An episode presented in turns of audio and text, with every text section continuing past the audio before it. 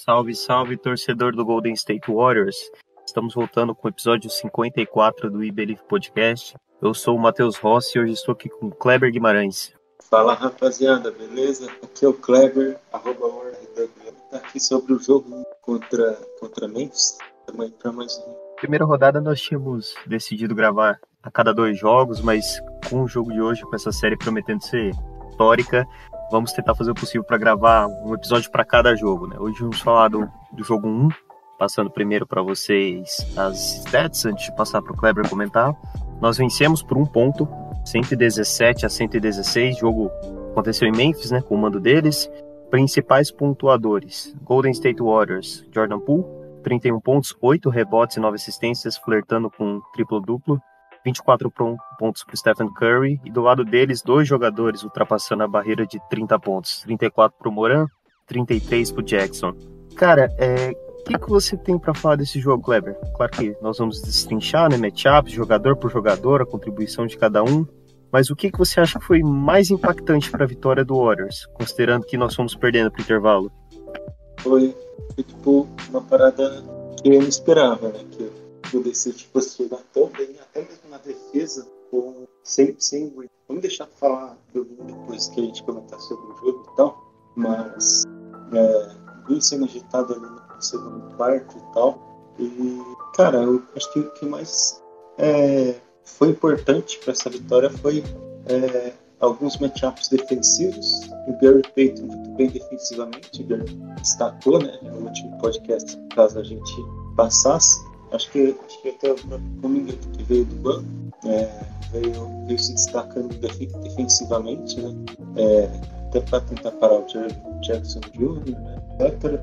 Mas acho que o que foi importante né, é, foi a ajuda ofensiva que o Golden State teve de jogadores que não são considerados, vamos dizer, protagonistas, assim, que foi o Jordan Poole né, fazendo 31 pontos e flertando com o triple-double, né, que fez 31 pontos, 8 rebotes e 9 assistências. É, o Curry é, tipo, jogou bem, né, mas longe do que a gente espera.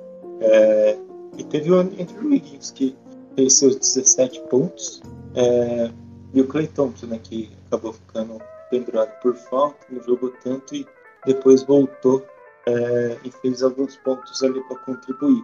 Então acho que essa contribuição ao redor do Curry né, e do Clay Thompson, acho que é bem importante para a gente fechar esses jogos.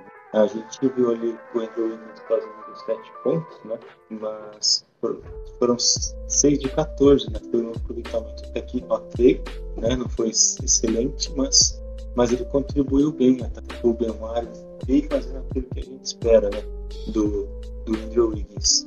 Acho que é isso por enquanto. Então, nós vamos destrinchar jogador por jogador, né, na sua maioria, porque como vamos falar só de um jogo, vamos tentar abranger o máximo possível, né? Gostei bastante do Pool, cara, como você falou, ele voltou a performar como ele jogou no início da série contra Denver, né? Na minha opinião, jogos de 3 a 5 ele foi meio apagado. Hoje ele começou apagado também. Primeiro quarto, na minha visão, ele, ele fez quatro pontos apenas, os, os quatro, né, duas bandejas no contra-ataque. E eu senti falta de, de agressividade da parte dele, né? Atacar a cesta, arremessar. Foi algo que ele mudou no decorrer da partida, né? E foi fundamental para nossa vitória. Concorda? Com certeza, se, se não tivesse jogado tão bem é, como, como ele jogou hoje, como ele jogou durante a série contra, contra Denver, a gente teria, teria é, ganhado esse jogo ou teria sido muito mais. É, precisa dessa contribuição do clube, né? É, a gente vai precisar durante toda a série, então é bom que ele, que ele venha se destacando, para ele ganhar confiança e poder ajudar cada vez mais o Golden State, porque não dá para depender só do Clay só do, e só do Stephen Curry. Né? É, o Jordan Poole vai precisar aparecer e até o próprio Andrew Wiggins, mas foi uma partida excepcional do Jordan. Sim, a terceira partida em seis que ele tem nesses playoffs com pelo menos 30 pontos, né? Inclusive o career height dele em playoffs com 31. E falando de Stephen Curry, teve um desempenho ok, né? 24 pontos, pro nível dele, então não é nada fora de série, né? É, é ok. O, o que eu destaco dele, cara, eu acho que você vai concordar comigo, como a jogada principal dele na partida foi o block barra steal que ele teve no último minuto para cima do Mourão, com cinco faltas. Diga-se isso, ele arriscou um tapinha com cinco faltas a ponto de ser ejetado, algo que daria liderança para Memphis nos lances livres. Nós não teríamos ele para tentar empatar ou virar. Cara, é excepcional. Ele sempre foi muito criticado pela defesa, né? A jogada principal para ele, a, a, jogada clutch da partida, para mim, dele foi, foi na defesa. O que, que você achou do, do desempenho dele, velho? Que, você achou do, do, do ponto principal da atuação dele?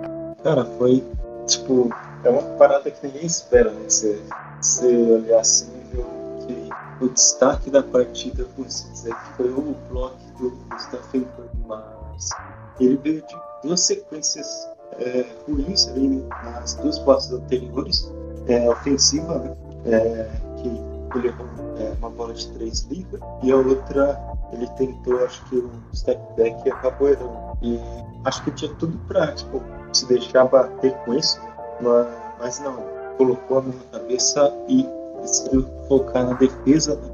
É, ele tinha tudo para, sei lá, tirar o corpo da frente, tinha tudo para fazer uma falta ali, fazer uma falta, acaba assim, ter sido defende o ano, né? Tinha tudo para dar errado né? nesse lance específico. É, o Diamoran parte para cima deles, inteligente da parte do Diamoran, né? Porque o Stephen Curry tinha cinco faltas. É, vem a dobra do Gary Payton, isso ajudou muito o Curry também. Vem a dobra, o Diamoran tenta forçar uma, um arremesso, é, já meio que desequilibrado ali, caindo um pouco para o lado e o Stephen Curry vai lá e dá o um tapa com a mão esquerda, hein? Com a mão esquerda ele vai lá dar o um tapa e dá um bloco no, no. É, foi, foi a jogada da partida. Né? Sim, cara, foi, foi essencial. E ali na, no final do jogo parecia que quem tivesse a última posse venceria, né? Nós marcávamos, eles marcavam, era uma troca de cestas e acabou que nós saímos melhor. E falando um pouco agora sobre a atuação do Clay Thompson, que teve minutos limitados, né? Jogou 30 minutos, que para um jogo de playoffs é pouco, né? Ele certamente teria entre 37 e 38, como os outros titulares. E foi prejudicado pelas faltas, assim como no jogo 3, jogo 4 contra Denver, né? Primeiro tempo com, com três faltas, primeiro quarto com três faltas, na verdade. Dos 24 minutos do primeiro tempo, ele jogou apenas 10, então, ficou mais de 50% do, do primeiro tempo no banco. Deu muitos minutos para o Cominga, deu minutos inclusive para o Damian Lee, né, que eu não esperava ver em quadra nessa série. Mas jogou bem, né? Forçou alguns arremessos que eu achei meio estúpidos para bolas de três, mas quando nós precisamos, ele, ele compareceu. Tanto na bola de três, que, que abriu a vantagem que foi necessária para matar o jogo, quanto na última bola defendendo o Jamoran. Apesar dele ter errado os dois lances livres, dois, né, cruciais no fim do jogo, no, no faltando seis segundos para acabar. O que, que, você acha, cara, do, da atuação dele? Você acha que ele, que ele seria extremamente crucificado se, nós tivéssemos perdido por conta daqueles lances livres? Ou seria que você acha que ia ficar no 0 a 0 por conta da bola de três que ele acertou? Como que você acha que, que foi a atuação dele? Eu, particularmente, em alguns momentos eu vi que Memphis estava caçando ele na defesa, querendo atacá-lo. Inclusive, pode ter sido coincidência porque ele, ele estava marcando o Clark na última bola, mas o Moran atacou ele. E eu não sei se foi pelas faltas, né? Porque no, apesar de três faltas no primeiro quarto, ele não cometeu mais nenhuma até o fim do jogo, né? Terminou com três. Mas parece que eles estavam caçando o Clay, que foi sempre conhecido por ser um bom defensor, né? Para a posição dele. O que, que você acha?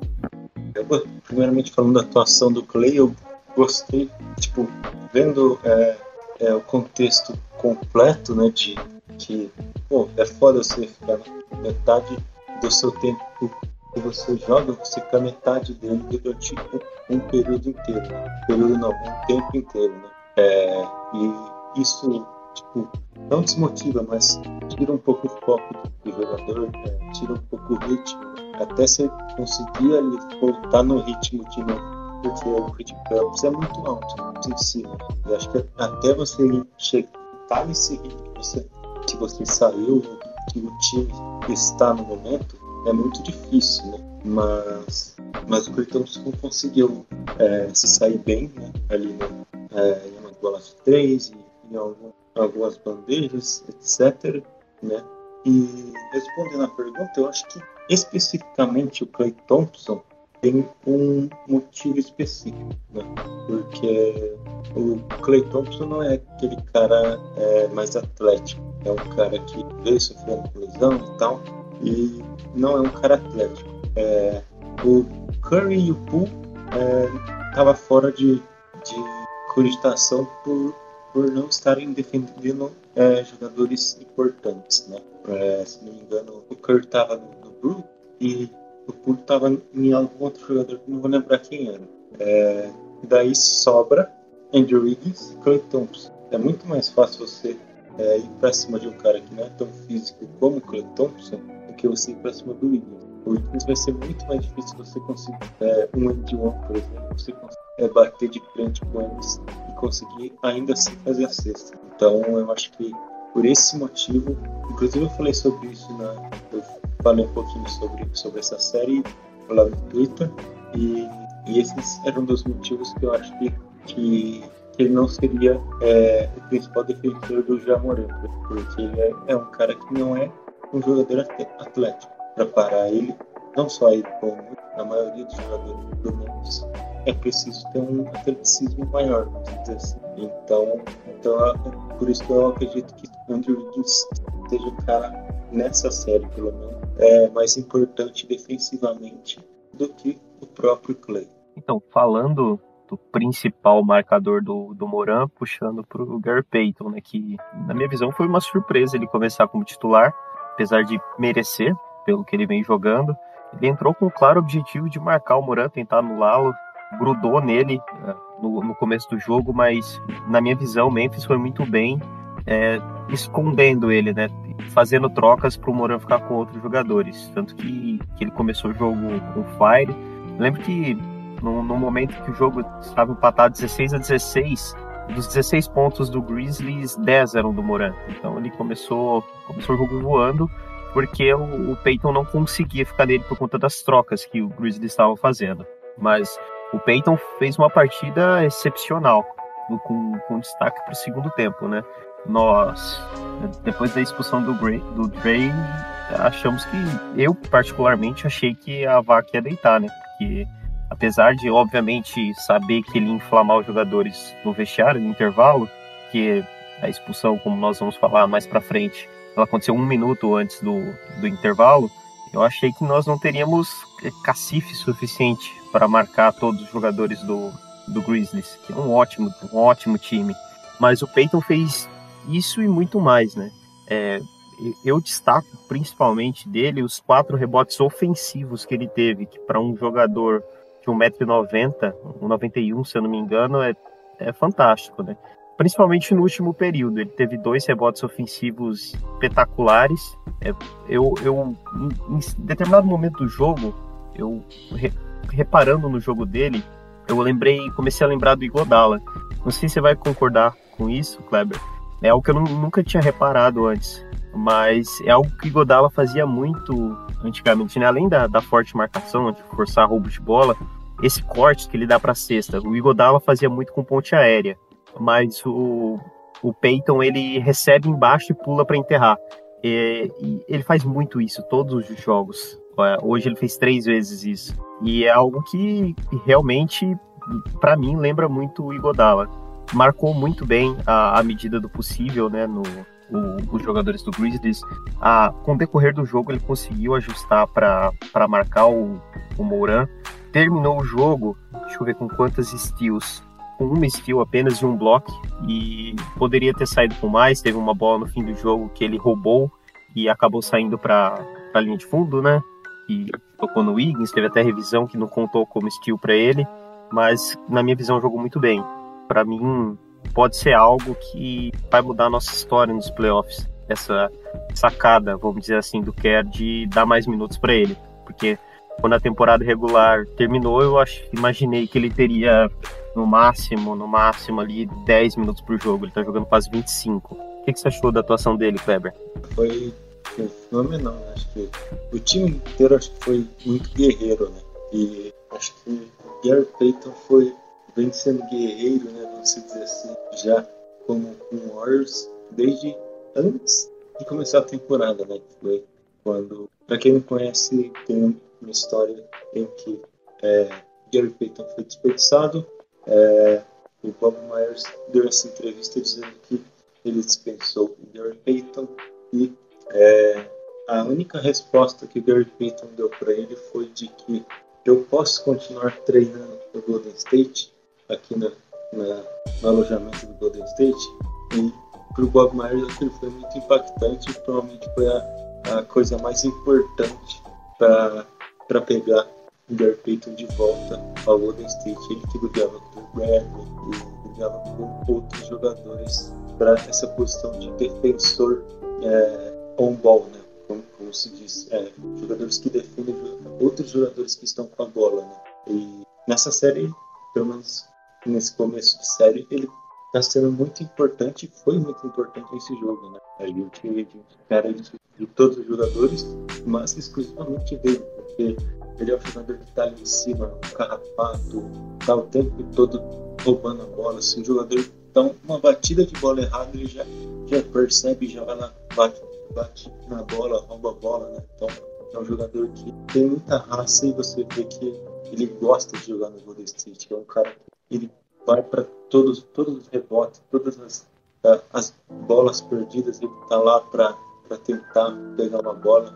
Ele que ele que posta hoje, é, não lembro quem foi, mas foi algum jogador do Memphis, mas ele Bane. Desmond Bane? Isso. Então, foi um pôster de respeito, porque é, aquilo ali deu uma, deu uma é, pode dizer, deu uma levantada no ânimo do time ali. Então, acho que acho que o Gary Payton é um dos jogadores, se não o, mais, o jogador mais importante dentro do banco. Então, é, foi surpreendente esse titular, eu não esperava, mas como a gente falou, é, a gente tem jogadores é, físicos, a gente tem jogadores é, que são ágeis, né? Então, acho que o Gary Payton é uma excelente escolha para começar, é, começar de titular, né? Porque a gente vai precisar disso, porque o, além do time do time atlético, é um time muito ágil, né? agilidade Gary Payton defesa é justamente para essas jogadas que, que o Memphis faz. Sim, concordo com você. Algo que dá para mencionar também, né? Porque muita gente não sabe, eu particularmente até alguns dias atrás não sabia. O Payton tem uma doença, né?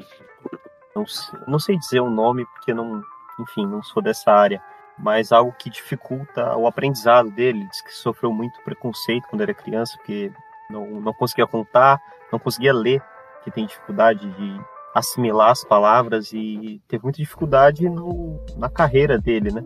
Muito, como você mencionou, né? Várias e várias e várias vezes dispensado, né? Feliz demais por ele. Se eu não me engano, é... posso falando merda, né? Mas eu acho que é dislexia. Eu não, não vou falar porque eu não sei, mas eu acho que é. mas então, passando para o nosso próximo jogador, nosso penúltimo titular, Andrew Wiggins. É, o Wiggins ele vem jogando esses playoffs de uma forma bem silenciosa, vamos dizer assim. Ele não aparece muito, né? Não tem os holofotes que o, que o Clay tem, que o Steph e o, e o Jordan Poole tem, arremessando e atacando o ar toda hora, mas ele, ele vem contribuindo, né? Vem pontuando algumas vezes em momentos importantes. Ele, como, como nós já, já falamos, ataca a cesta, né? Busca o contato para cavar falta que, sim, em dados momentos ele não acerta os lances livres, pelo menos ele pendura os adversários em faltas. E hoje veio muito bem, né? Com 17 pontos, com 8 rebotes, sendo o líder do time em rebotes, junto com Jordan Poole e o Otto Porter. Mas, assim, o, o Poole pega esses rebotes naquelas situações, em sua grande maioria, naquelas situações em que o ataque arremessa e sobra para ele, né? Na direção dele ele pega. O Wiggins não. O Wiggins briga pelos rebotes. Então, dou uma ênfase muito grande para isso, vem jogando muito bem. Eu fiquei bem surpreso positivamente, porque ele teve é, dois arremessos livres no final do jogo, salvo engano, faltava menos de três minutos para terminar. Acertou os dois, né, ele teve pouco mais de 50% de aproveitamento do, nos lances livres hoje, né? Sempre foi uma deficiência dele, mas no momento decisivo ele não pecou. E para mim, antes de passar para você, Kleber, fica o questionamento: se não fosse o Clay Thompson errando aqueles dois lances livres no final, se fosse o Wiggins, como que seria a reação da torcida, né? Nossa, nossa, eu vou deixar falar pouco. É, primeiro, deixa eu falar, falar um pouco sobre a atuação em geral do Wiggins. É, acho que o Wiggins, é, como você falou, ele sendo um cara silencioso, mas ele não só silencioso no ataque, né? Mas como na defesa, né? Porque ele na defesa tem ganho jogador, tem Draymond Green, tem Derek Payton, tem um pouco do Jonathan Dominga, também não é muito falado, mas a gente tem alguns jogadores que, que são importantes, que fazem um pouco de tudo e tal, mas o Andrew Wiggins é, é sempre o cara que vai estar em cima do, do jogo principal né, dos caras. É, tirando é, o Jamal agora, por causa do talento de Payton, né, até pela estatura e tal, e principalmente fique com Jerry Jackson, algum outro forward, mas ele, ele vem sendo muito importante nessa defesa, não só nos playoffs agora, né, mas na temporada quase que toda, porque ele foca no seu jogador é, principal é, e ele tenta tirar o espaço completo é, desses jogadores. Ele joga o jogador para fundo, tipo, para fora do garrafão, tenta evitar aquele filtro. Né? Então, é, é um jogador pela, pela sua altura, né, jogador que evita muitos adversários. É, e e para mim, é o segundo jogador mais importante de defesa do Golden State. Mas isso é muito pouco falado. Né? É, ele já recebeu voto para ser ao defensivo ano passado. Né? Eu não sei se vai receber alguns votos essa temporada. Eu acredito que ele não vai ser defensive team, né? mas fica aí, é, é, não questionamento, mas fica aí a, o pensamento. O, o Andrew Wiggins é, merece ser um pouco mais reconhecido defensivamente? É, eu acho que sim. Agora, é, ofensivamente, ele jogou muito bem. Né? Teve uma bola específica que eu achei que ele forçou um pouco, né? mas isso é normal no seu jogo e tal. É, foi um lance que houve rebote, tinha mais 14 segundos e daí o Clay correu para fora, ele, ele correu é, ali um pouco da, sem ser no corner, um pouco mais para cima e o Clay ficou livre, ele estava contestado e acabou forçando a bola e não passou a bola para o Clay. E acabou errando a cesta. Mas, que, e foi tipo assim, né, ali no finalzinho e tal. Mas ele foi muito importante, principalmente naqueles dois lances livres que ele converteu.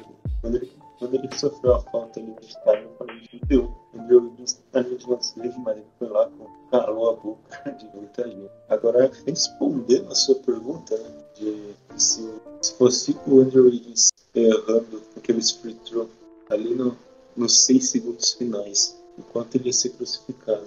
Cara, é, eu, eu tenho aqui para mim que, que, a, que a galera pega muito no pé do Wiggins que não é de hoje. E, tipo, ele pisou na BR. É, o repertório, o repertório o histórico que ele tinha em Minnesota veio junto com ele pro, pro, pro Golden State. Ele pode fazer uma 25 pontos por jogo. Ele ainda vai ser conhecido como Andrew Wiggins horrível que não sabe fazer nada em Minnesota. Mas é, eu acho isso muito exagerado, né? É, quando são outros jogadores, esse tipo de questionamento não acontece, é, que nem hoje.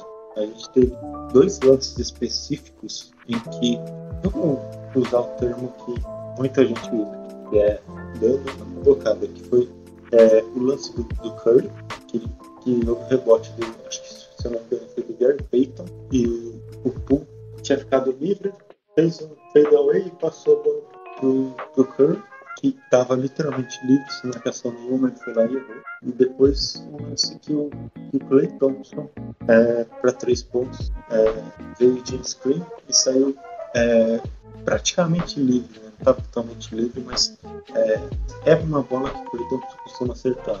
E ele também. Então, se fosse o Andrew Wiggins, isso é muito difícil é, seria passado despercebido, se dizer assim, porque é, é um jogador que é, o holofote está nele quando ele erra. É, é, tem que jogar perfeito, qualquer erro que fizer que possa custar uma partida, ou possa chegar perto de custar uma partida, ele vai ser focado justamente. Então, É, eu fico feliz que o venha jogando bem, mostrando do que ele é capaz, eficiente, falando também. E, e, eu espero muito que ele continue com essa, com essa postura, jogando, jogando bem, com eficiência, que, que isso é bom para ele. E é bom para ele também não ser um dos principais jogadores, porque assim ele fica sem pressão nenhuma, ele pode acertar as bolas que ele acerta sem ter aquela pressão de ser ah, o segundo, o terceiro o que era esperado no começo da temporada antes da gente ver o Pum. Hoje acho que o Pum tomou essa, esse lugar dele como terceira opção ofensiva. Né? Hoje o Jorginho provavelmente é a quarta opção ofensiva stage. Né? Isso é bom, porque se todos esses jogadores é, não consegue arremessar ali. A gente o Andrew Wiggins, que, que querendo ou não, é um jogador muito importante e vai ser muito importante nessa série é, contra o Mendes, justamente por ser esse jogador atlético, jogador é, que, a gente, que espera que ele seja. E acho que tem uma coisa que a gente também espera que ele seja é, agressivo à sexta, é, justamente e principalmente contra é, esse Memphis Grizzlies. Certo. Agora, antes de falar do, da atuação do Draymond, falar um pouco sobre os nossos reservas.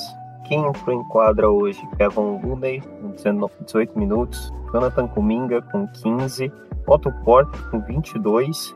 Damian Lee, com apenas 13. E Juan Toscano Anderson, com 3 segundos. Só na última posse. Você tem algo a destacar sobre eles? Principalmente, imagino, sobre o Luna, Kuminga e, e Porter. Foram quem, os jogadores que tiveram mais minutos. Tem para falar deles? Eu achei, particularmente, né? Antes de passar para você, que o Lundy veio bem no segundo tempo, né? Ele voltou como titular no segundo tempo, né? No lugar do Draymond, que foi expulso. Uh, o Kuminga jogou mais minutos no primeiro tempo do que no segundo, né? Teve aquela provocação do, do Jamoran no último lance do primeiro tempo, dizendo ele não consegue me marcar. Foi algo que, assim, não, não sei que durante o jogo, né, no intervalo, os jogadores ficaram sabendo disso, mas foi algo de provocações pós-jogo no Instagram, no Twitter. E o Otto Porter, é, assim como o Wiggins, silencioso, né? Só com dois pontos, mas muito importante na defesa, muito importante no ataque também pela estatura, é, muito, muito importante passando a bola. É, realmente uma, uma boa atuação dele. Que, que você tem para falar sobre eles, Kleber? Cara, acho que. É, acho que é, teve o Jordan Poole também, mas o Jordan Poole jogou 37 minutos. Então vamos, vamos fingir que. acabei, acabei esquecendo, porque nós já falamos dele, daí eu falei só dos outros. Perdão. Sim, não. Vamos, vamos falar dos outros. Damian Lee é, jogou só 3 minutos, não tem muito o que falar, né? Nem, acho que nem encostou na bola. É, acho que ele fica ali entre é, Otto Porter Kevin Looney e Jonathan Kuminga, né? É, Kevin Looney acho que foi um jogador é, importante nos rebotes e nos screens, né? Que, que ele é, é um jogador importante nesses screens, nessa, nesse rebote. É, acho que defensivamente ele vai sofrer um pouco nessa série por conta de, de que não é um jogo que ajude muito o jogo dele. É um jogo muito físico, muito rápido, né? Contra, infelizmente vai ser isso nessa série contra Memphis, então é, o Lune pode sentir um pouco, mas eu continuo colocando ele na série, independente do, do que aconteça. Então, é, não vai ser o jogador principal, né? É, defensivamente, nem nada, mas vai ser um jogador importante para pelo menos para defender o aro. Né? É, daí a gente teve o Porto, que foi um jogador, como você falou, muito bem defensivamente. Acho que é um jogador que, principalmente né, lá no começo da temporada, ninguém esperava que ele fosse jogar tão bem, esperava que ele fosse ficar saudável, etc.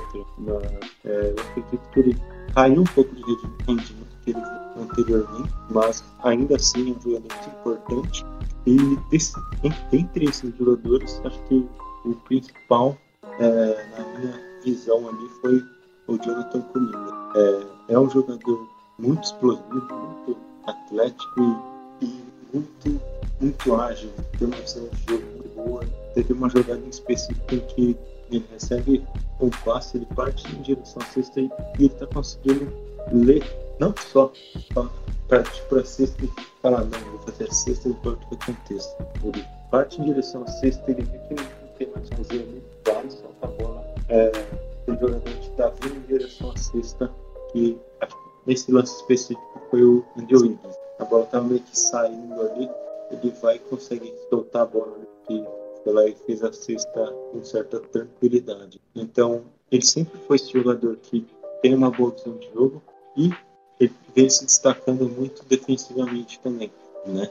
Isso é importante, porque nessa série a gente já precisa muita defesa. Então, ele, ele vai ser o jogador que vai defender o Morant, ele vai, vai ouvir, é, vai ter que vai ter o trash talk pra cima dele, ainda mais ele sendo um rookie. É, a galera vai tentar pilhar ele, vai tirar ele do jogo mentalmente. É, é importante que ele mentalmente. E eu vi uma galera reclamando que ele falou, é, ele falou no Twitter, o, o Jonathan comigo, né? Que de toda essa treta ele postou uma foto no Instagram, né? E, e falou no Twitter, espero que você tenha visto isso, alguma parada assim, é, sobre o quesito deve ter o Golden State ter, ter vencido. E não é muito legal entrar nessa pilha, mas faz parte. É, faz parte do jogo, faz parte do entretenimento, então é, é, isso é importante, né?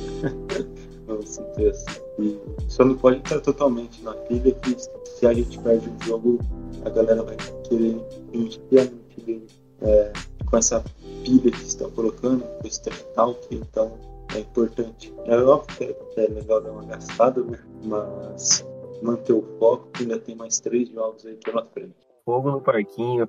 É, antes de falar do, do Draymond, puxando o gancho que você deu sobre o Trash Talk, é, todo, a mais, grande maioria dos, dos jogadores do, do, Grizzlies gosta de falar né, do, do, vitorioso e multicampeão Memphis Grizzlies, são jogadores veteraníssimos, inclusive teve entrevista no pós-jogo do Brandon Clark, falando do histórico do Draymond, de, de faltas, né, de expulsões, teve a, a questão do Jamoran durante o jogo, falando do Kuminga, é, mas eu acho que o, Golden State está acostumado com isso, né? Eu acho que o fato do Green se alimentar disso faz com que o, os jogadores do Warriors se inflamem.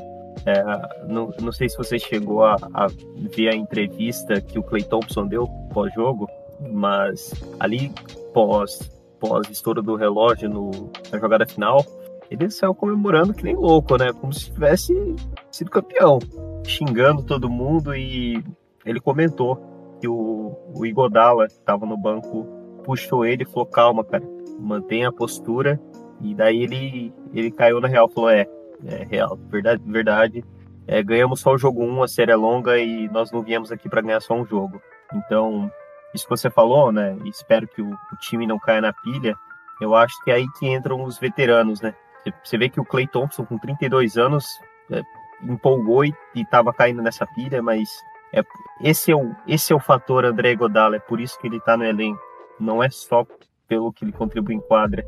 E eu acho que, é, apesar de, do, dos nervos estarem à flor da pele, nossos jogadores, sua grande maioria, sabem disso. Eu acho que nós não vamos cair nisso. Mas, pra, antes de passar para você falar do Trash Talk, que eu acho que são assuntos interligados, falar sobre o Draymond Green, mas não tem como falar sobre o Draymond sem falar da, da principal atuação da noite, né? Do Sr. Kane Fitzgerald, o árbitro principal da partida.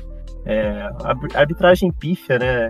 Era consenso geral do, ali no Twitter entre Dub Nation e tanto torcedores de outras franquias que nós estávamos sendo, no, na mais pura palavra, roubados. São incontáveis chamadas claramente erradas, né? que eu for citar aqui para você, certamente eu vou esquecer de algumas, mas as principais da arbitragem, primeiro, né, a mais impactante foi a, a expulsão do Draymond Green, tirando o fato de que até ali, nos 23 minutos anteriores a isso, eles já tinham marcado diversas faltas, já tinham pendurado o time inteiro do Warriors em faltas, faltas muitas vezes questionáveis. Eles começaram a, ali no primeiro tempo ainda, a retribuir, inventando, na minha opinião, algumas faltas no Wiggins é, que não existiram, e assim, totalmente sem critério, apitavam qualquer coisa, independente de ser ou não ser falta, e isso culminou na expulsão do Green. Foi um, um lance forte, ele tentou, na minha visão, né, bloquear ali para impedir uma falta.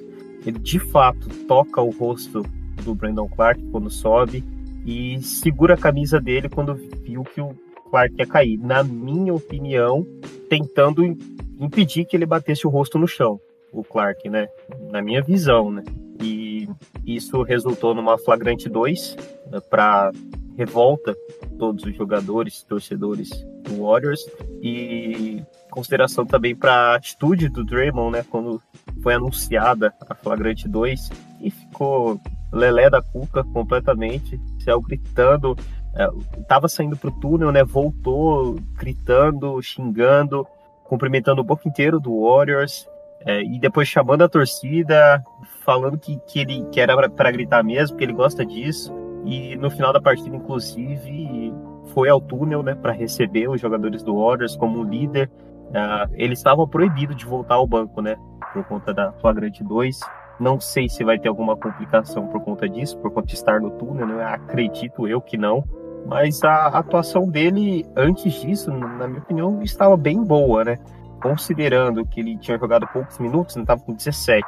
Jogou praticamente o primeiro tempo inteiro, né? Mas estatísticas de 6 pontos, 4 rebotes e 3 assistências. E considerando que teriam sido só foram só 17 minutos, se mantesse a pegada né, no jogo inteiro, certamente flertaria com o triplo duplo.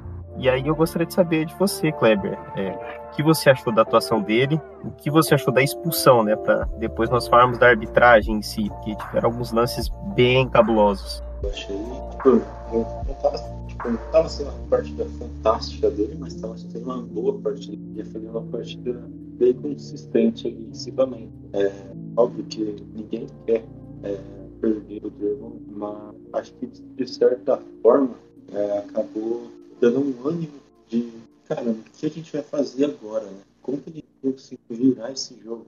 É, obviamente não deve ter falado pra caramba para o vestiário, né? E assim que, que o time voltou, porque sofreu essa falta com um minuto e meio para acabar o segundo quarto. É, foi expulso, passou um pouquinho e já, já, já foi pro vestiário ali. Então, eu não ter falado com o time, deve, tá, deve ter uma ativada é, geral do time.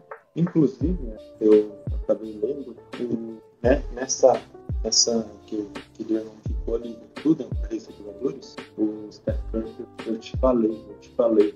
E, e eu, é, pelo que eu entendi, as pessoas comentaram, foi que o Steph, Steph Curry disse para ele é, durante o halftime né, que, o State iria vencer essa partida. Então, esse, esse ânimo, essa, essa atmosfera que Vernon e Steph Curry traz para o jogo é algo inacreditável e surreal, né, vamos dizer assim, porque é, a forma como o Dre é, é, age com as coisas é, é uma coisa que, que pode impactar bastante. Ele podia muito bem se injetar, ficar ponto, sair, xingando geral, sair tarde, mas ele decidiu que agiria dessa forma. Né? Eu acho que foi um tanto exagero, não sei se ele pode receber muito, que ele pode ter falado, espero que nada que possa é, dar a entender que ele, que ele agiu de alguma forma leve a ter função. Eu espero que ele não tenha falado. É, a questão do túnel, acho que, acho que acho que ele pode ficar ali, até porque ele não está quadro, né? então pode ficar ali. E para você ver como é o espírito que ele traz para uma partida. É, foi lá, jogou, foi expulso, na minha visão. É, que não era expulso, eu acho que foi uma, mesmo assim, foi lá, foi expulso, ficou lá, ficou lá no vestiário, jogo, acabou o jogo, ele correu e foi cumprimentar cada um que passava lá. Até jogador que, até jogador que nem tá na partida foi lá com o Curry, com foi lá que comentou James Wiseman, estava ali, cumprimentou a comissão técnica geral ali. Acho que é isso que faz um, um grande dentro, dentro da franquia Golden State Warriors. Eu acho que dentro da franquia a gente tem dois. O Green, que é o cara que fala muito, é o respeito, e o Steph Curry, que é o cara que é, basicamente só pela presença dele já é um líder. Quando, quando ele fala, é, é algo que é para todo mundo prestar atenção e focar no que o Stephen Curry está. Então acho que esses dois caras são os grandes desse time. É, questão da jogada em si, né? Do, do, do acho que, cara, acho que eu, eu vou tentar ser, tentar ser o menos exagerado possível. É, não foi nada essa, essa, essa falta. Acho que o Golden State saiu muito prejudicado, poderia ter sido muito pior, né? E, e saiu a, a nota né, do, do, do, dos árbitros. Eu vou ler um pouquinho aqui, né? Que, que eles fazem uma entrevista quando tem algum lance polêmico, etc. Eles fazem alguma entrevista com, com, com o árbitro da partida, né? o árbitro principal. É, eu vou ler aqui para vocês. É, por que a expulsão de Draymond foi considerada uma falta flagrante 2? É, o Fitzgerald, né, que foi o árbitro da partida, respondeu: porque contato no total foi considerado desnecessário e excessivo que leva uma falta flagrante de penalidade 2 e ejeção. Daí, perguntado mais uma vez: o que você viu que fez a, a chamada é, de uma flagrante 2 em vez de uma flagrante 1? Um? Daí ele falou: bem, há algumas coisas, há algumas coisas. A primeira parte foi, é, vou usar um, tipo, umas aspas aqui, o vento, é bem isso, né? Mas é, movimento do braço do Draymond para cima do Brandon Clark e, e o contato significativo com o rosto e então o puxão para baixo da camisa e agarra é, o jogador, jogando ele para o chão, é, que estava vulnerável no ar e, e, que torna isso desnecessário e excessivo. Isso é o que levou a falta flagrante. Né? Então ele entendeu que o jogador estava Foi cara que, que, que deu a entender é, de uma flagrante 2.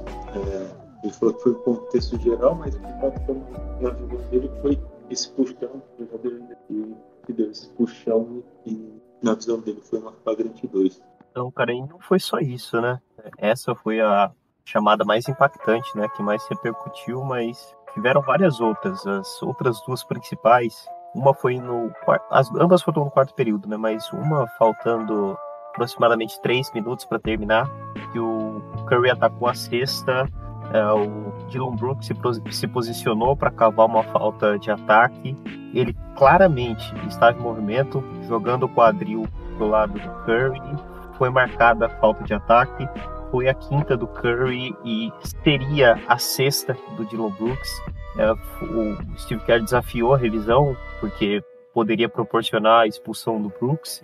Mesmo com a expulsão, eles consideraram que, que o, o defensor estava parado e, assim, para mim foi inacreditável. Inacreditável também porque eu assisti a transmissão brasileira da ESPN e o comentarista falando a todo momento que o, o Brooks estava imóvel. Para mim, era mais do que claro que ele ainda estava em movimento, né?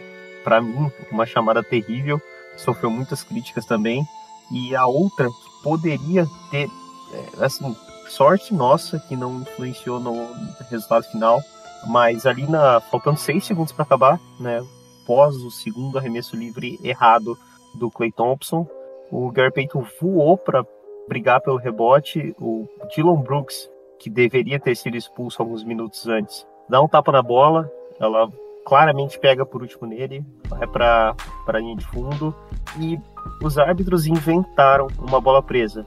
Fitzgerald, é claramente ele que puxa a chamada de jump ball no, no vídeo. E os três árbitros estavam na jogada. E para mim não é só inaceitável a chamada em si, mas é, eu sei que ela não era desafiável, mas como que essa jogada não é, não é revisada por iniciativa da arbitragem? Isso para mim foi o fim da picada. E assim, no, no jump ball, você é obrigado a. O, o jogador que vai disputar a bola ao alto, ele tem que estar em quadra. Você não pode colocar um do banco para. Você pode colocar para ficar em volta, né? Mas não para disputar a bola ao alto. E nós estávamos com o quinteto baixo. O Wiggins foi obrigado a brigar por essa bola ao alto contra o, o Jackson Jr.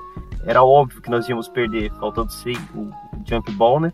Faltando seis segundos para acabar e que Memphis teria a última posse. Então, é, é, era algo que praticamente decretava a nossa derrota, porque no momento ali do jogo, como eu mencionei mais cedo, uh, os times estavam trocando cestas, ninguém estava errando né, no, nos minutos finais. E para mim foi uma chamada crucial que, é, por sorte e competência do Clay e do Gary Payton, nós conseguimos sair ilesos. O que, que você achou disso, Kleber?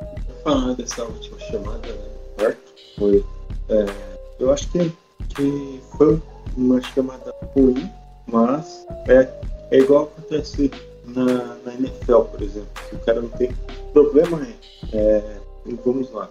É, muitas vezes é, um é, árbitro não tem certeza de uma jogada, então ele coloca é, bola dá bola presa e dá bola ao alto. Né? Nesse caso, é, eu não vi ele ir reassistir a jogada e, e pro, vamos dizer, provar ali, reassistir é, esse lance específico para falar, não, não tenho certeza é, se, a, se, a, bola é do Golden State ou se é do Messi, é, eu, eu, eu, realmente não estou não tô lembrando se ele foi pro vídeo para ver isso, mas eu creio que não. Não, não, não foram, não teve revisão. Pois é, então, então acho que para você, eu acho que para você colocar, falar, não, a gente não tem certeza, foi o que tocou, foi, é, eu acho que o outro o Gary Payton, que estava no reporte, eu não tenho certeza se foi o Brooks ou se foi o Gary Payton. Então, é, bola alta. É, faria sentido se, se ele tivesse revisto a jogada e não tivesse, não tivesse tido uma certeza, né? Mas ele nem pro vídeo foi, né? Então, é, isso acho que caracteriza, pelo menos para mim, que, que o árbitro estava muito desesperado e já tinha perdido a regra da partida mais tempo, né? Outra, agora, é, sobre a do, do, a do Curry, né? É, foi uma tentativa ali do, é, do Dylan Brooks tentar cavar uma falta, né? É, a, a, questão, acho que ali foi é, em que momento que foi dada a falta ali, né? Se foi no momento que o, que o Dylan Brooks estava é, se mexendo e depois da sequência teve contato, ou se foi quando ele já estava estático e teve a sequência ali do, é, do contato, vamos dizer assim, sequência. Porque, é, tipo, deu para entender a forma que o juiz quis lidar com, com esse lance específico, é, mas não, não deu para entender é, a, é, como, como a gente disse lá no começo não deu para entender o critério dele, né? Porque teve vários lances durante a partida que é, acho que teve uns dois ou três lances da partida que o Golden tinha jogadores é, estáticos cavar a falta e foi dada a falta é, de defesa, né? Se for analisar no geral, é, independente do que acontecido, eu não, eu, eu achei é, falta do Curry, né? É, porque na progressão ali o Brooks dá um passinho pro lado e ele consegue cravar o pé. Acho que coisa de milissegundos onde o Curry bater nele, né? Mas se for olhar pelo contexto da partida, aquilo ali, aquilo ali seria falta é, do Dylan Brooks e isso seria a sexta falta. Então acho que é, essa falta de critério muito, é, foi muito importante, vamos dizer assim, porque ele não usou critério nenhum na partida, ele usou critério só a favor do, do mundo, o critério dele né, a favor do mundo. E isso prejudicou, prejudicou não só o jogo, prejudicou o Golden State, prejudicou o andamento para os árbitros apitarem as faltas. Né? Eu acho que, que isso foi, foi mais, mais importante o que deu toda, todo esse, esse esquema que aconteceu, de foi falta de Curry, foi falta de Brooks, foi falta é, de um jogador ali, ou outro ali. E, e teve outro lance que, pô, também, também não foi falta, foi, acho que um lance que, que tá, tá brigando é, o Dylan Brooks e o Ings ali, que tava na disputa pelo rebote, se eu não me engano tinha tido é, um lance livre de alguém, que alguém, não vou lembrar quem foi agora, mas aí tava brigando ali o Dylan Brooks com outro, daí Daí a bola passa pelo John Brooks e o John Brooks cai por cima dela. E na sequência vem o Kevin e se joga para pegar a bola. Né? E ele agarra a bola para ter bola presa. E o vai deu uma falta. Então acho que essa falta de critério é, quase nos, nos cedeu esse jogo. E a mais importante delas né, foi a, passado o Draymond foi é, culpa aí, né? Mas para mim foi um absurdo terem dado falta flagrante 2 pro Draymond. Pô, se desse flagrante 2, se desse flagrante 1, um, já concordaria, eu aceitaria. Beleza. É, a gente conhece a história do Green, etc. Né? Agora, flagrante 2 foi, foi surpreendente. Então, eu acho que, assim, olhando a repercussão que, que isso teve, pode ser um fator benéfico o Golden State no decorrer dessa série. Não sei se você vai concordar, deixa eu explicar. Na primeira rodada contra Denver, após os, os, três primeiros jogos, né, a partir do quarto, Denver começou a atacar muito o garrafão, a pendurar os jogadores do Warriors em faltas. E, assim, eu não lembro de cabeça de nenhuma chamada questionável. As faltas que, que foram marcadas de fato aconteceram, ah, ao contrário de hoje. Mas Memphis, apesar de ter bons arremessadores, ter o, Payne com aproveitamento altíssimo, o Moran arremessando bem, o Jackson que hoje fez o jogo da vida, eles gostam muito de atacar o ar, principalmente com Moran e com Brooks. E acredito eu que com essa repercussão negativa, a NBA vai instruir os árbitros para no decorrer da série é, deixar o couro comer, dizer assim, né? deixar um jogo mais físico.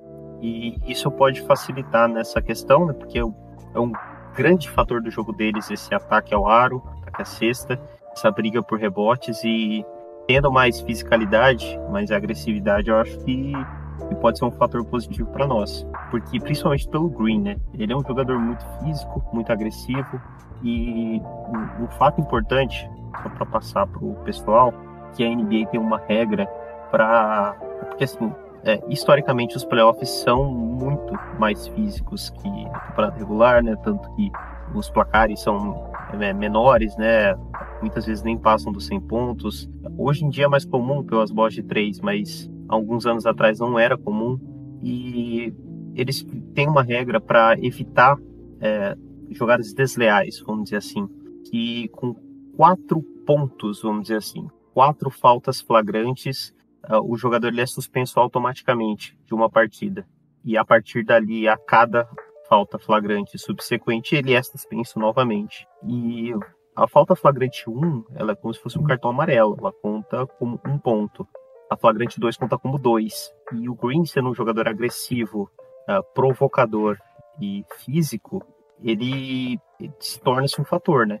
Estamos ainda na, no primeiro jogo da segunda rodada e é, eu particularmente tenho um trauma com relação a isso, porque é, para quem é mais novo torcendo, né, acompanhando, nas finais de 2015 e 16 ele sofreu, é, sofreu não, ele é, marcou, né, uma falta flagrante que ultrapassou esse limite no jogo 4 das finais contra o Cleveland Cavaliers, jogo em que nós abrimos 3 a 1 e foi suspenso do jogo 5, que, se, que foi em São Francisco, e muito provavelmente em São Francisco, não, perdão, em Oakland na época, e jogo que com ele, talvez nós fecharíamos a série e seríamos campeões, né? Mudaria muito o rumo do futuro da franquia. E foi suspenso, Cleveland virou, e pode ser difícil, né? Mas há a possibilidade da NBA rever essa jogada e é, retificar, vamos dizer assim, para uma flagrante 1, para contar só um ponto nesse, nessa lista, vamos dizer assim. É, não acho que vai acontecer. Eu acho que vão manter a flagrante 2, é, pela, pela mão no rosto que ele teve, mas eu acho que vão, vão ser mais acessíveis à fiscalidade nos jogos subsequentes. O que, que você acha, Kleber? Então, confesso que eu, não conheço, conheço muito é, dessa regra em específica, né? É, justamente, eu lembro que aconteceu na, na, na série contra, contra o Cavs em 2016, que acabou é, sendo expulso, né? E Inclusive no jogo, no jogo contra Denver, né, em uma jogada, acho que, acho que foi o é, Monte Morris que foi para cima do, do Jordan Poole e sobrou um joelho no, no. Ah, não, foi o Bones Highland. O Bones Highland é, foi para cima sobrou das partes íntimas ali do Jordan Poole, ficou sentindo ali. E Draymond Green voltou é, gritando, dizendo, dizendo que, foi, que foi expulso de um jogo de NBA, de, das finais da NBA por, por, por causa de um lance de um lance parecido, né? Então dá pra, dá pra ver que o Draymond é, vê isso, né?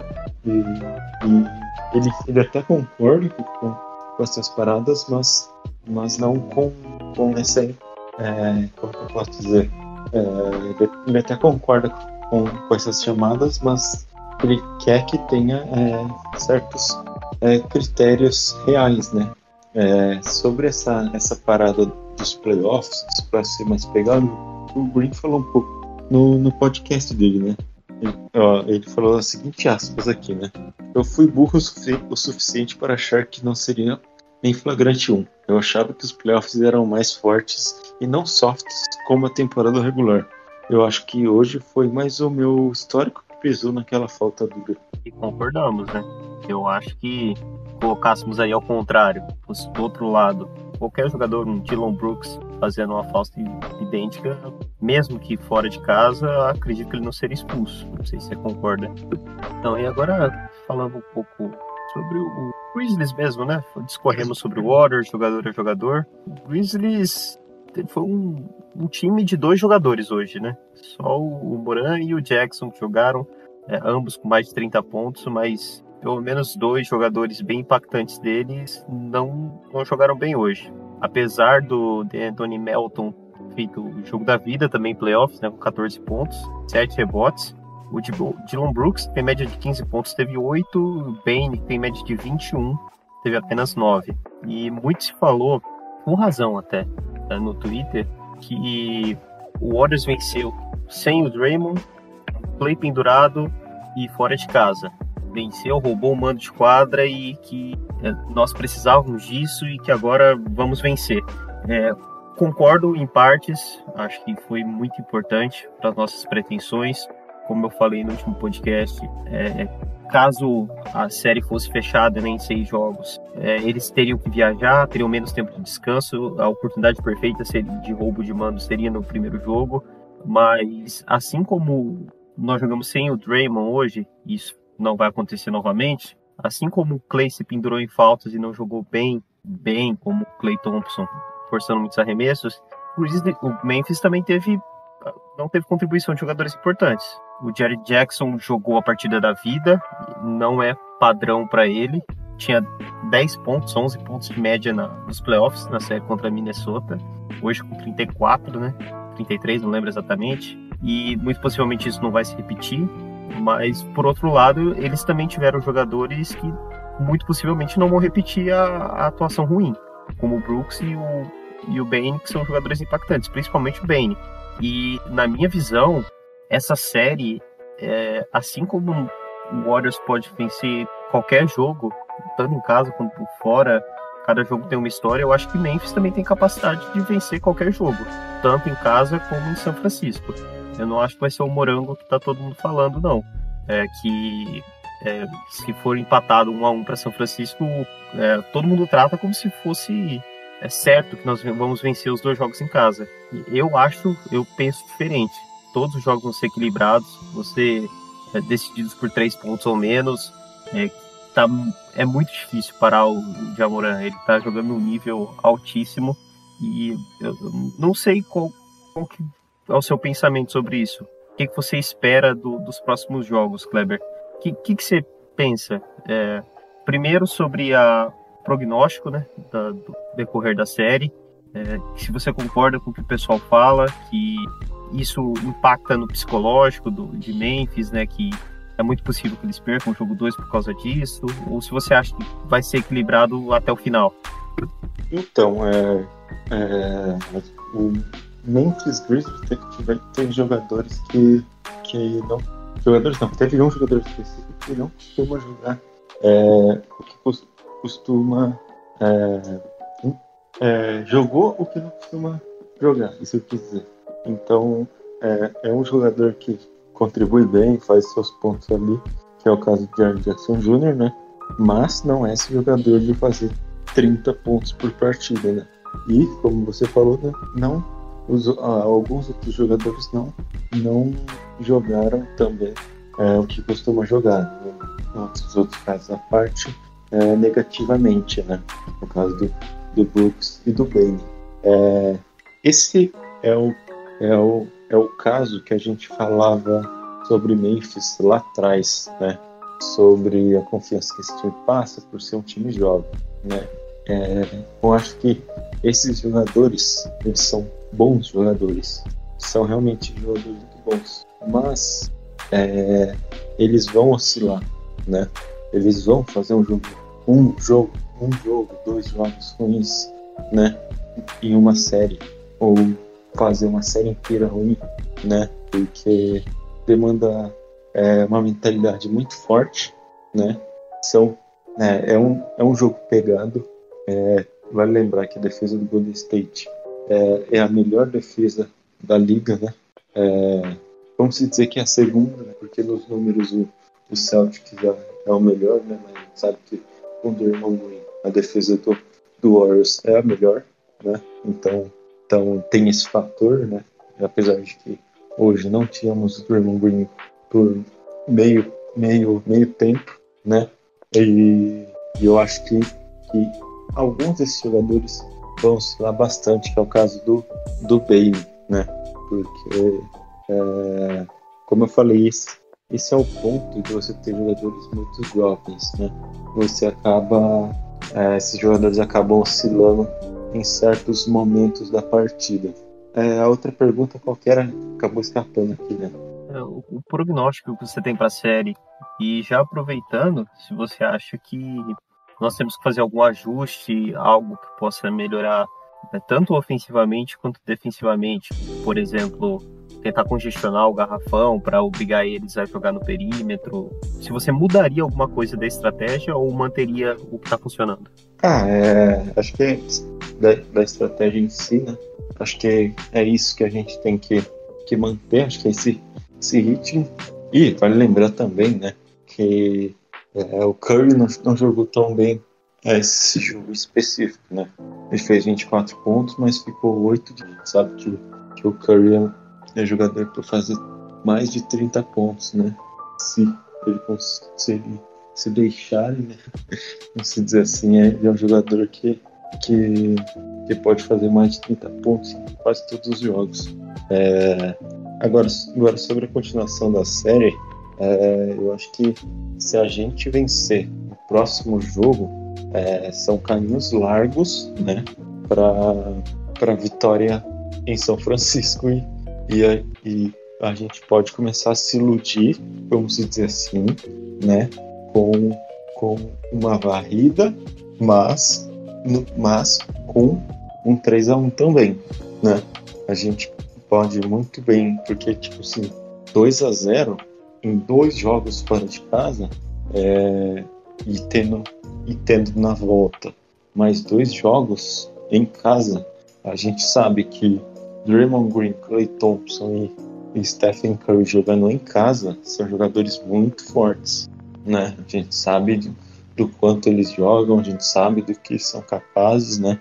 É, a gente sabe que jogos em casa a arbitragem dá uma ajudinha ali na casa, né? Sabe que, que tem. A gente viu hoje, por exemplo. Eu acho que hoje também um fator pela arbitragem é, ter é, favorecido o Memphis, de certa forma, foi esquisito de jogar em casa, né? É, tipo, não acho que foi o fator principal, né? Mas, mas, mas tem essa, essa, essa fama, né? De, de, dos árbitros da NBA, é, pelo menos um dos dois jogos, é, a arbitragem dá uma ajudinha pro time da casa, né? Então, acho que se, se o Golden State abre 2 a 0 né? Ainda pensando é, que o time do Memphis é um time muito jovem, um time, um time muito inexperiente, né? A gente pode, pode pensar muita coisa sobre isso, né? Mas ainda tem mais um jogo fora de casa, né? Ainda tem um jogo 2 aqui fora de casa, então pés no chão, porque vale lembrar também que na série contra, contra o Timberwolves o Grizzlies começou perdendo por 1 a 0 a série. Né? Daí é, fez 2 a 1 sofreu um empate e fechou a série em 4 a 2 né? Então, então é muito, muito, muito importante esse jogo 2 para a gente chegar sossegado em casa. Obviamente nem tanto, né? Não pode, não pode tirar o pé e achar que, que em algum momento a série esteja ganha, assim como, assim como o Clay Thompson fez é, nesse jogo em específico de sair comemorando os caramba, é, a gente tem que levar isso pra série. A gente pode sair comemorando tudo e, porra, é lógico que a gente tem que comemorar pra caramba por ser uma vitória, né? mas são, a gente precisa de quatro vitórias, né? É, foi um caminho, né? Um caminho que, que hoje foi muito difícil e, e um caminho que eu acho que pode ser facilitado com um pouco mais de ajuda do Clay Thompson e com Draymond Green o jogo inteiro com Golden State, né?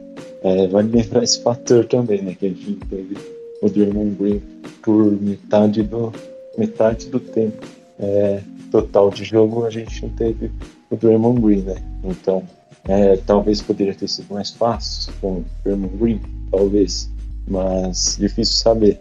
Então, é importante a gente manter os pés no chão é, e focar nesse jogo 2 especificamente, porque acho que esse jogo 2, assim como era o jogo 3 lá de, de Denver, esse jogo 2 aqui acho que vai ser, vai ser muito importante pro, pro Golden State, porque se a gente vence esse jogo, é, os caras vão para São Francisco sem moral nenhuma, né? Vamos dizer assim. Então é importante o Golden State já, já ir focado, já ir com isso trabalhado e para que se acontecer, é, a gente possa fechar a série. Quem sabe, né? É, após esse 2 a 0 quem sabe a gente possa fechar a série em São Francisco. Ou se não fechar, que, que trabalho para isso, para fechar o quanto antes possível, porque esse time de Memphis é chato. Mas o que eu acredito é, em uma série muito difícil, o Golden State abrindo talvez uma certa vantagem e Memphis encostando ali para tentar buscar o jogo de volta, a série de volta, né? Então, continuo com o meu palpite. Acho que vai ser 4 a 2 Golden State e acho que, que o Golden State é só precisa manter o foco e, e, e manter o nível que, que veio, que veio para esse jogo. Talvez um jogo melhor, porque acho que não foi dessas partidas de algum, alguns caras ali, né? Mas manter isso, isso em geral, né? Concordo com tudo que você falou. Nós não gravamos depois que foi definido o adversário, né? depois do jogo 6 de Memphis e Minnesota. Mas meu palpite também era 4 a 2 Eu não vejo Memphis ganhando duas partidas em São Francisco. Eu acho plenamente possível que eles possam ganhar o, o jogo 2 e roubar o mando novamente né, no jogo 3 ou no jogo 4, mas eu não vejo eles perdendo duas em São Francisco, é ganhando duas em São Francisco. Então esse jogo, esse jogo 2 é importantíssimo. É, eu acho que vão ser jogos disputados até o final, mas tomando por base a série contra Minnesota, nós vemos que é um time que ainda oscila muito, que ainda está em desenvolvimento, né? E eu acho que isso vai pesar bastante contra eles. Contra Minnesota, por exemplo, eles tiveram três partidas das seis que eles jogaram que eles perderam, tiveram em determinado momento, perdendo por mais de 15 pontos. Das seis, em cinco, eles estiveram perdendo por mais de 10 pontos. Então é um, é um time que ainda oscila muito durante os jogos e com a nossa experiência nós conseguimos fechar em 4 a 2 independente de vencer jogo 2 ou, ou, fechar vencendo os dois de, de São Francisco.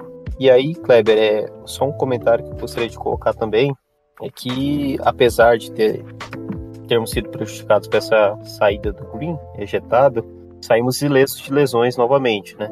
É muito importante nos playoffs, é uma corrida curta, né? 16 jogos, 16 vitórias necessárias do início dos playoffs até o título.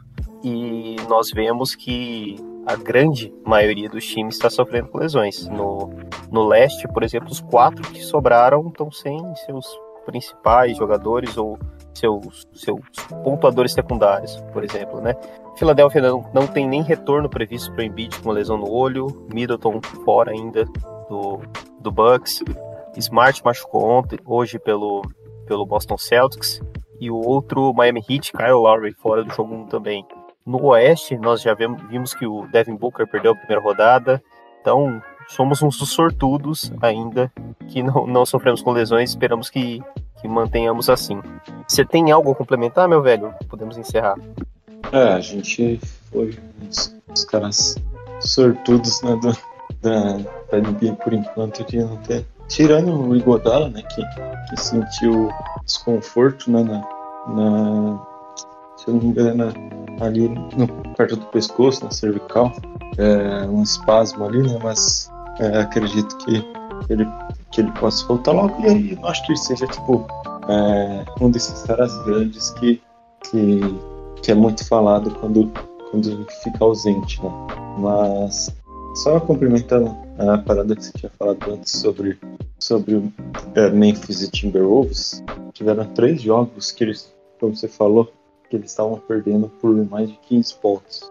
É, eu acho muito difícil é, você tirar uma vantagem dessa do, do Golden State, né? É, você pode tirar um jogo, né? Vamos, dizer, mas é muito difícil você tirar mais do que isso, né? Porque o Golden State é um time experiente, é um time que já, já viveu isso na pele algumas vezes. É óbvio que quando se trata de Golden State é às vezes o Golden State dá uma dormida, dá, dá uma cochilada é, quando tá ganhando algum jogo, né? Então acho que acho que é importante essa essa, essa experiência falar falar mais alto e, e que isso não aconteça. Se, se acontecer que seja um, um jogo só, né? porque é, do outro lado tem um time muito inexperiente, como é o time de Memphis, e eu acho que acho que eles vão vir com tudo para esse jogo 2 e vai ser o jogo, como a gente havia dito antes, vai ser o jogo mais importante da série. Não, cara, como você falou, hoje o jogo teve um cenário parecido com o que aconteceu na série entre Memphis e Minnesota. No quarto período nós vencemos por 10, o que aconteceu várias vezes com o Memphis na primeira rodada, e eles chegaram a encostar, né? Nós vencemos por 103 a 93 e eles cortaram rapidíssimo essa vantagem para 103 a 102. Só que esse era um momento que Minnesota chocava, né? Começava a cometer turnovers idiotas, arremessos imbecis, estúpidos, com o Golden State diferente, né? A experiência fala, fala muito nessa hora. Assistindo o jogo hoje, apesar de Memphis uh, impor o ritmo, vamos dizer assim, parecia que o Warriors estava sob controle. Uh, com tudo sob controle, assim, selecionava bem os arremessos, conseguia executar jogadas, e isso é um fator que, que faz diferença. Acredito eu que essa vai ser a diferença da primeira rodada para a segunda para Memphis. É, é isso. Poder, com todo respeito ao Minnesota, é, o Golden State não Minnesota Timberwolves, né? Que, que a, a experiência sempre vai falar, falar ao State Warriors, ainda mais quando você tem é, Clayton, três acho que isso pesa na, no acho que assim, nossa, esse jogo em específico, acho que tipo, 10 pontos é uma vantagem é, fácil de se tirar, né? ainda mais quando se trata de dois times que são parâmetros, né? no caso de Golden State né? É, porque o Memphis vencia duas vezes, chegou a vencer duas vezes por 10 pontos é, primeiro tempo, o Golden State encostou o time dos times 6 e bastante o Golden State, foi uma que o State está mal, né? só que o Memphis está ah, tem que fazer muita coisa. Daí o State acabou virando o jogo numa certa parte do terceiro quarto. E uh, ao longo desse quarto acabou uh, abrindo um pouco. E no último quarto a gente abriu 10 pontos. A gente quase acabou cedendo. A mas, mas o State saiu uh, nessa, nesse, nesse jogo. Lembra que o Golden State estava parado há alguns dias. Uh, estava, estava três dias atrás, estava isso. Então, então acho que é isso que, eu tinha que falar. Não tem muita coisa para falar, eu acho que só um ajuste pode ser feito, talvez para início de jogo, né, primeiro quarto, ver como que vai ser, mas a principal lineup usada pelo Memphis ela é baixa. O pigman deles né, na formação principal é o Brandon Clark, tem 2 e 3. Eles jogam muito com o Moran, com o Bane, Brooks e o Clark. Daí o quinto jogador é aleatório, vamos dizer assim. Hoje, por exemplo, por muitas vezes foi o Mel. E como eu falei, o Memphis gosta muito de atacar o garrafão, né? E eu acho que nós poderíamos usar o Lumen numa formação alta, porque ele teria vantagem em estatura com relação ao Clark. E aí isso liberaria o Green, que é um exímio marcador, para marcar os outros. E aí teríamos, em determinado momento, né? Green, Peyton e Wiggins marcando os jogadores de perímetro. E eu acho que obrigando eles a jogar fora do garrafão, até porque hoje o Jackson jogou em muitos momentos fora né, da área pintada, eu acho que isso pode, pode dificultar o jogo deles e, vamos dizer assim, inibir o pace que eles têm de contra-ataque, de jogadas rápidas. E acho que pode facilitar um pouco pra gente. Não sei se você concorda, Kleber, antes de encerrarmos. Acho que sim, que pode dar uma defensiva. É, acho, acho, que basicamente que no jogo é, é importante, ó, mas acho que nós estamos é um dos times realmente vão se conhecendo a série, começa tudo pelo. Então acho que se performance um pouco que ataca muito garrafa claro, né? É, acho que não pode deixar também é, como time, porque senão é, se a gente é, acaba deixando esses caras livres, pode fazer diferença no final, né? É, duas, três, quatro para três sabe? Porque não se pode aguentar, gostar no placar, né? Acho que é importante ter uma defesa intermediária, né? um pouco mais para defender, mas também não deixando completamente perigo. É, a gente tem que manter o foco nesse, nesse. Obviamente que já está com muito claro e deixar esses jogadores em posição. É, se a gente tomar relação, como no caso do Jerry Jackson, porque hoje, hoje dia, vamos concordar, é um dia que essas bolas não vêm na estava, cara, que você faz da carreira do Mas é isso.